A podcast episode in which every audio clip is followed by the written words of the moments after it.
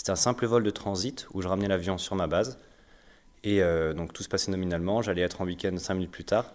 Et c'est là qu'une panne intervient dans mon cockpit, euh, à quelques minutes du posé, euh, ce qu'on appelle en vente arrière du coup. Donc il y a la gestion des émotions pendant environ une minute qu'a duré la panne. Et à ce moment-là, on a beau s'entraîner à tout ce qu'on peut imaginer, les émotions prennent le dessus et il faut toujours rester calme, serein pour amener l'avion dans les meilleures conditions avant de s'éjecter. Donc préserver la vie des autres et au moment où on prend la décision de s'éjecter, ben là, c'est d'autres sentiments qui arrivent. C'est quelque chose auquel, euh, un événement auquel j'ai pas été confronté avant. Donc, euh, on ne sait pas comment notre corps va réagir, comment euh, on va se comporter face à ça, parce que c'est une épreuve physique quand même importante. Donc, un peu d'anxiété arrive, l'éjection se passe, et il y a un peu une sensation de visualisation à troisième personne. Comme dans les simulateurs de vol, typiquement DCS pour ceux qui connaissent, où on s'éjecte dans le simulateur on, voit vraiment son avion partir devant soi. On se retrouve soi-même dans les airs, le parachute s'ouvre avec la petite secousse qui va, et ensuite tout sa voile avant d'atterrir euh, sur le lieu de poser. À quel moment euh, vous voyez que l'avion est en panne et, qu'est-ce qui se passe sur votre écran? On imagine euh, des aiguilles qui vont frénétiquement de droite à gauche ou un bouton rouge qui, qui se met à clignoter. qu'est-ce que vous voyez? Comment vous savez que vous êtes en panne? Comment vous savez que la panne est critique? Dans notre avion, il y a donc un système d'alarme, des voyants euh, et d'une alarme sonore qui va retentir en fonction du type de panne qu'on aura. C'est ça qui m'alerte en premier. L'indication, elle est davantage sonore que visuelle. C'est une combinaison des deux. Le son, c'est pour, euh, dans tous les cas, attirer l'attention du pilote, au cas où il ne regarde pas son tableau de panne, euh, qui est situé en bas à droite dans la cabine. Voilà, il y a donc des rappels visuels et sonores dans l'avion. Quand vous, vous parlez d'anxiété, au moment où vous savez que la panne est inéluctable, euh, j'allais dire, vous, devenez une machine, c'est-à-dire vous dites, il faut faire ça, le protocole c'est celui-là, ou il y a forcément un peu d'irrationnel qui rentre en ligne de compte, euh, votre famille, euh, vos amis. À ce moment-là, il y a vraiment le, je pense, c'est plutôt le sang-froid qui va dominer, parce qu'on reste maître d'une machine qui pèse, dans le cas de l'avion là, 8 tonnes à vide.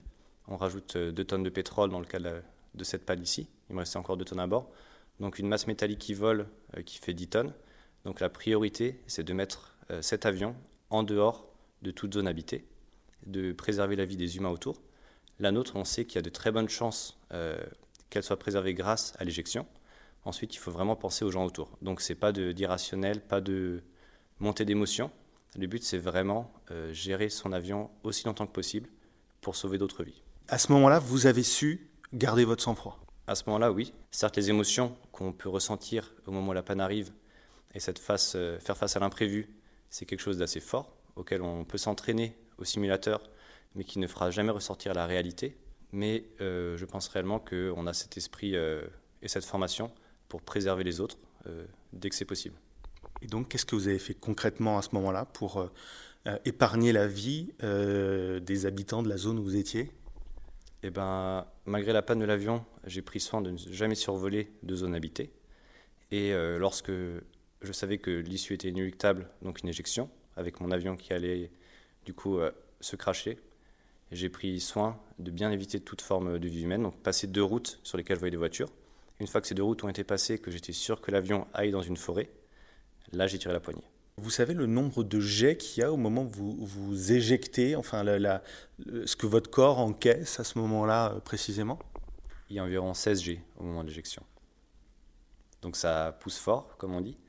Euh, un avion de chasse en temps normal étant limité aux alentours de 9 à 10 G en combat maximum, qui ne va pas tenir sur des longues durées. Là, c'est un 16 G, mais qui est également très très court. C'est sur euh, une fraction de seconde, ce qui fait que si on a la bonne position, qu'on est bien gainé, une contraction des muscles, euh, un appui de la tête sur le, sur le haut du siège pour éviter tout, euh, ou minimiser en tout cas les dommages qu'on peut avoir sur la colonne vertébrale, sur la nuque, et voilà, maximiser nos chances euh, de survie à l'éjection. C'est une position qu'on prend quand on s'entraîne. Donc il y a également des pas de récurrence importants pour s'entraîner à l'éjection et à l'évacuation rapide de notre avion. Et voilà, donc c'est une mémoire musculaire qui se met en œuvre. Et on prend cette position euh, qu'on a pris depuis notre plus jeune âge dans l'armée de l'air. Et comment vous allez-vous? Très bien, euh, aussi bien qu'on peut aller. Donc euh, j'ai eu beaucoup de chance dans le malheur en soi. J'ai eu de la chance dans la mesure où l'éjection ne m'a pas amené de blessure. absolument aucune séquelle. C'est une chance parce que beaucoup de cas de figure de pilotes éjectés par le passé ont pu avoir des os brisés, des, séquelles à vie pour certains. Dans mon cas, l'éjection était, le temps en l'air était très court, donc j'ai pas eu le temps de trop penser. C'était plutôt des actions réflexes.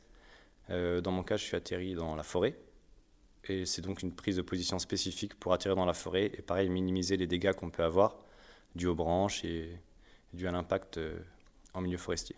Donc on, abaisse la tête, on croise les bras, on peut croiser les jambes également et le but est vraiment de préserver du coup euh, les organes vitaux au cas, euh, au cas où une branche peut, passerait et pourrait percer, transpercer le corps. Il y a des positions spécifiques quand on s'éjecte au-dessus de la forêt, au-dessus de la mer, au-dessus de la terre. Donc chaque fois, c'est des cas spécifiques. Pourquoi? Pour maximiser notre chance euh, de survie et minimiser le risque de blessure. Et vous, vous avez croisé aucune branche Vous êtes arrivé dans une clairière comme ça euh, C'est à peu près ça. Je suis atterri donc dans une forêt assez jeune malgré tout, euh, qui correspondait bien à la hauteur de mon parachute, ce qui fait que je suis passé juste à travers les branches et je me suis retrouvé suspendu 50 cm au-dessus du sol.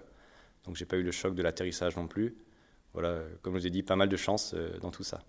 Donc ça veut dire qu'un peu comme dans les films, votre parachute s'accroche à un arbre euh, et, et, vous êtes là juste au-dessus, euh, à pendre là comme ça, juste au-dessus du sol. Oui, c'est ce cas de figure-là. En soi, le parachute étant amené à prendre beaucoup d'air, ben, dès qu'il se retrouve avec euh, un massif forestier en dessous, il y a de très fortes chances que lui s'accroche dans les branches du haut des arbres. Donc là, on est au moment où vous êtes 50 cm au-dessus du sol, là, les, les, les, les, bras et les jambes pendantes. Euh, qu'est-ce que vous dites? Vous dites, ça y est, je suis, je suis sauvé. Euh, qu'est-ce qui vous passe par la tête? Une fois l'aspect euh, pilote, machine, complètement un, peu, un peu derrière vous quoi. Là, il y a un petit peu. on commence. C'est pas encore le moment de réaliser réellement ce qui s'est passé, parce que c'est très intense. Hein, la, minute et demie qui s'est passée avant, à peu près, face à l'inconnu, en fait, ou face à un cas de figure auquel j'avais pas été confronté jusque-là, et très forte en adrénaline, en, émotion. Donc le moment où on arrive sous l'arbre, où on vérifie qu'on n'est pas blessé, du moins on ne ressent pas de blessure, euh, on ne sait pas encore à ce moment-là hein, qu'on est indemne, forcément, mais en tout cas on ne ressent pas de douleur vive, on, se sent en sécurité, mais du coup ça amène une autre partie, ben après c'est euh, les questions qu'on va se poser. Ok, je viens de passer à travers ça, mais euh, comment j'en suis arrivé là? Et là du coup c'est une autre phase psychologique qui est attaquée.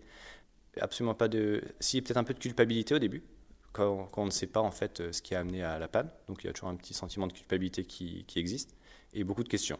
Voilà, jusqu'à ce que la, le mystère s'éclaircisse. Et il y a un moment, vous appelez votre famille pour leur dire euh, voilà ce qui m'est arrivé.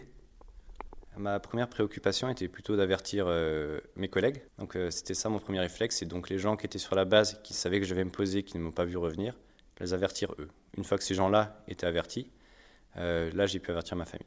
Et mon priorité, c'est vraiment de leur dire que je vais bien, où je suis, et euh, de dire que j'ai mis l'avion dans une zone qui est non habitée et probablement dénuée de, vie humaine. Une fois que j'ai les pieds au sol, je prends quand même euh, quelques secondes juste pour euh, bah, avoir les pieds sur terre, comme on pourrait dire.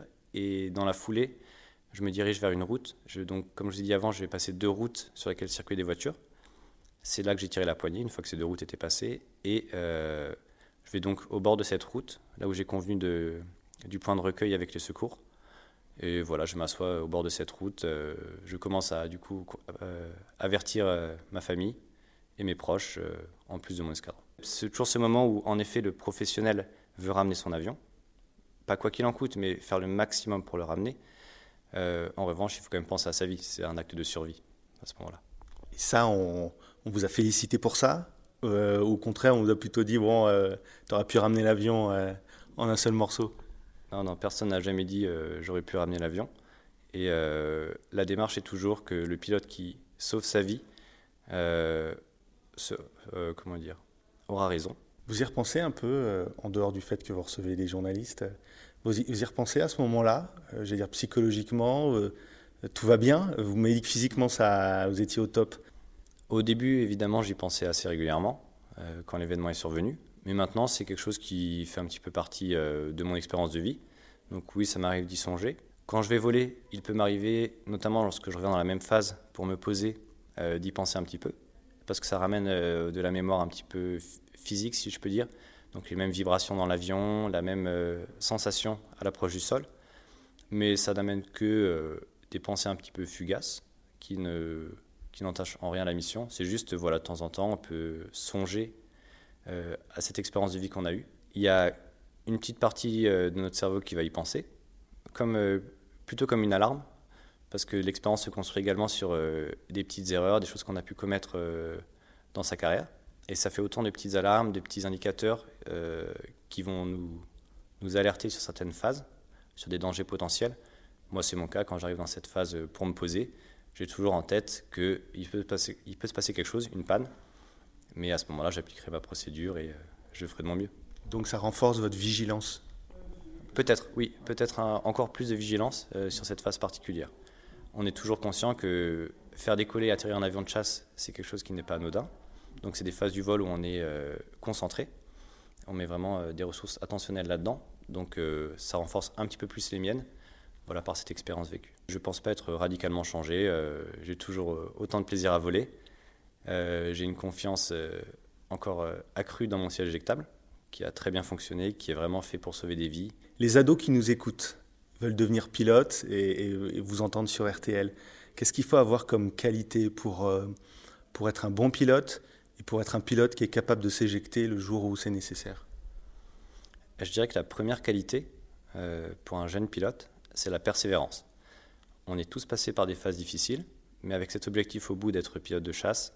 Ensuite, il y a une autre partie qui sera développée au fur et à mesure, c'est un peu le côté sang-froid et la gestion euh, du stress. Quelles que soient les épreuves, la première qualité, c'est vraiment la combativité, persévérance, pugnacité. On peut mettre plein de mots là-dessus, mais voilà, ne, jamais lâcher, continuer, travailler et aller de l'avant.